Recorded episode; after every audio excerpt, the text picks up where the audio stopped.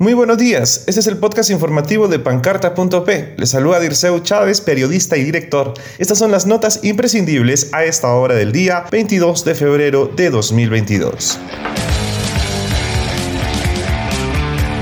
La Comisión de Fiscalización y Contraloría del Congreso interrogará a la gobernadora Kimberly Gutiérrez sobre obras paralizadas en la región Arequipa. Rondas urbanas convocan a una movilización contra la delincuencia en la ciudad. Policías de Bélgica llegan a Arequipa para buscar a la turista desaparecida en el Colca, Natasha de Combridge. Asignarán buses del Sistema Integrado de Transportes para uso exclusivo de escolares. El Consejo Regional de Arequipa debatirá nuevamente la aprobación de la adenda 13 del proyecto Majes 2. El ministro de Salud sustentará su propuesta de ampliar al 100% el aforo en los locales de todo el país este miércoles. A continuación, el desarrollo de todas estas noticias en la voz de Freddy Aguilar, miembro del equipo de Notas Imprescindibles de Pancarta.p.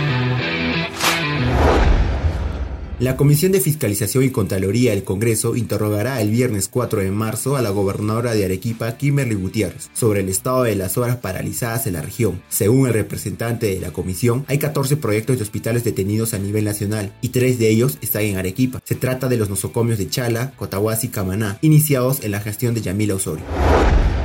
La Coordinadora Regional de Rondas Campesinas, Nativas y Urbanas de Arequipa anunció una movilización contra la delincuencia para el viernes 4 de marzo. Su representante, Claudia Aguilar, solicitó a las municipalidades y policía la inclusión de las rondas urbanas en los planes de seguridad ciudadana. Según Aguilar, en la provincia de Arequipa existen 15 rondas urbanas y 10 rondas campesinas.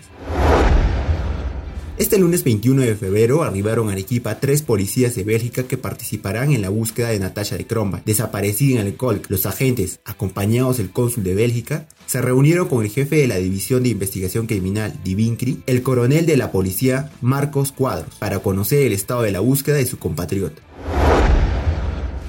Buses del Sistema Integrado de Transporte serán asignados para el uso exclusivo de escolares en Caima y Hunter. El subgerente de Transportes de la Municipalidad Provincial de Arequipa, Juan Carlos Cayocondo, informó que la medida regirá a partir de marzo. El ministro de Salud Hernán Condori planteará este miércoles 23 de febrero ante el Consejo de Ministros ampliar al 100% el aforo en espacios cerrados y abiertos de todo el país. El objetivo es la reactivación económica cumpliendo los protocolos sanitarios. La propuesta de Condori se basa en la disminución de hospitalizados y casos graves de COVID-19 y el gran número de vacunados con dos dosis contra el coronavirus.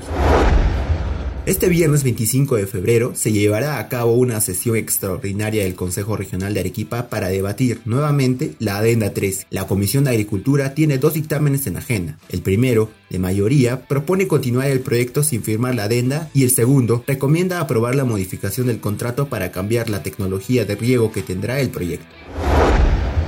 En la siguiente sección, el pronóstico del clima para hoy 22 de febrero de 2022.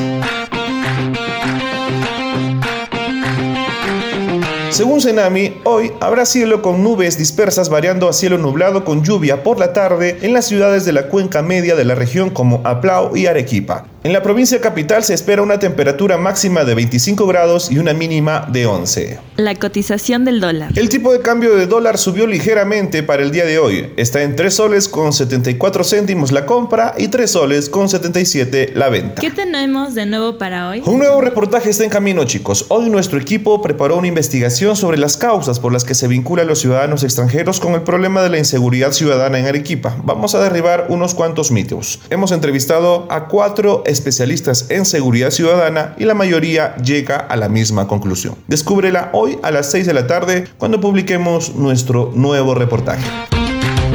Eso fue todo por hoy. Muchas gracias por conectarte a nuestro podcast de Notas Imprescindibles. Nos reencontramos el día de mañana. No te olvides de seguirnos en nuestras redes sociales. Somos pancarta.p, periodistas haciendo su trabajo.